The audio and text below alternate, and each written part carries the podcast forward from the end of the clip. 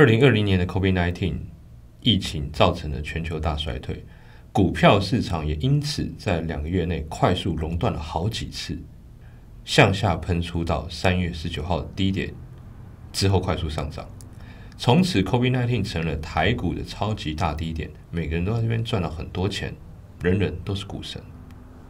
二零二二年，隔了两年，另一个黑天鹅再度出现，俄罗斯入侵乌克兰，发动了大家觉得根本就可能是第三次世界大战的攻击，股市同样下跌。很多人在问，这一次的恐慌该怎么看？是不是应该跟上次一样，这个地方就是应该抄底，不要太悲观呢？很久没有周末回信了，今天我要跟大家谈谈两次的差异，以及我个人的操作会怎么应对。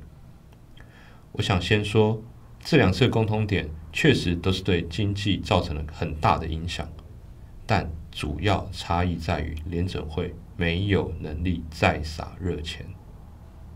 如果能撒热钱，那么乌俄战争对经济造成影响根本不足为患。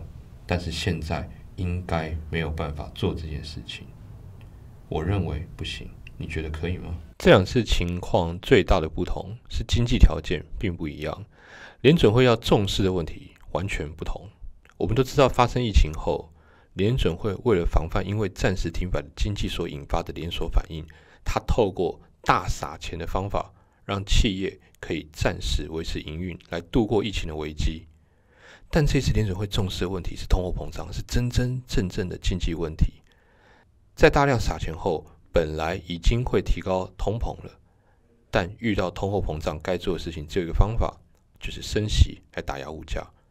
现在正处于物价的高档，通货膨胀又因为原物料成本的上涨而将这件事情推升的更严重。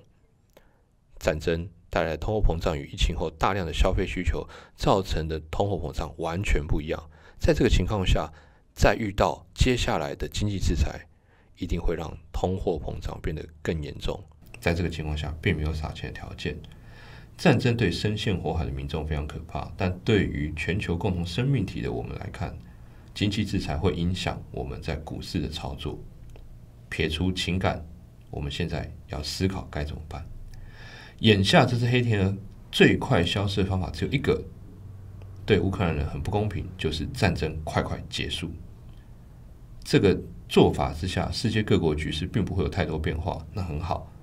地球经济依旧旋转，美国经济数据越来越好，早就已经上轨道，无论是台股还是美股都不会有问题。但战争如果持续，我们已经看到很多美国公司已经退出俄罗斯的市场。拜登英国也颁布了行政命令，要禁止俄罗斯的石油进口。是的，这两个国家自己都有油田，影响并不大。但我担心这只是个开始。当因为国家开始制裁，欧洲跟进吗？我认为欧洲是不会跟进的，因为欧洲的石油、天然气超过一半都跟俄罗斯绑在一起。也就是说，光制不制裁，就会有两个阵线联盟：一个是要制裁的人，一个是无法制裁的。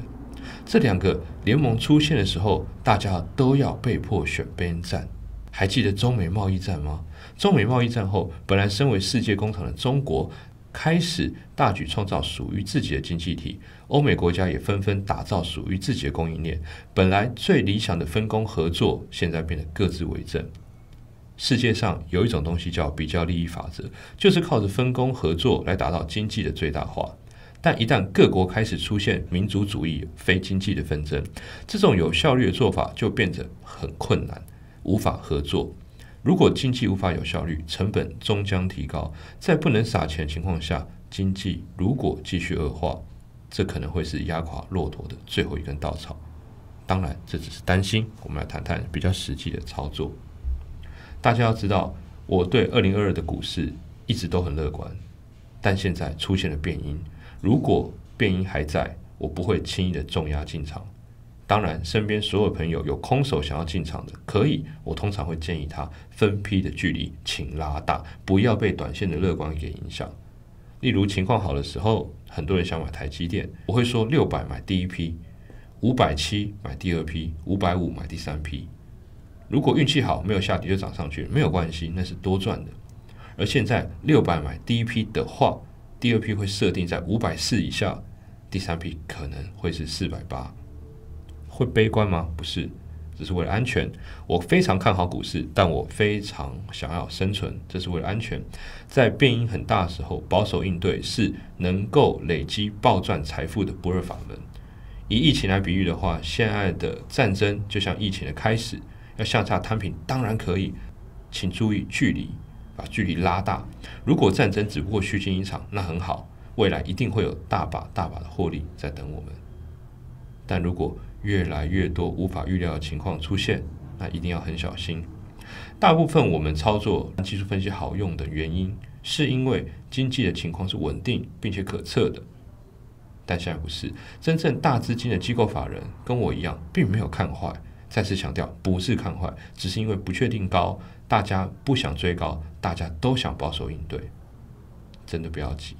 只要战争一明朗，股市绝对有碰到外太空的条件。而现在关键在于靠策略来弥补对于分析的不确定，无论是技术还是基本面的不确定。分批不追高，当所有变因结束，技术分析支持的时候，勇敢进场。等到那个时候再去实现暴赚，也在所不辞。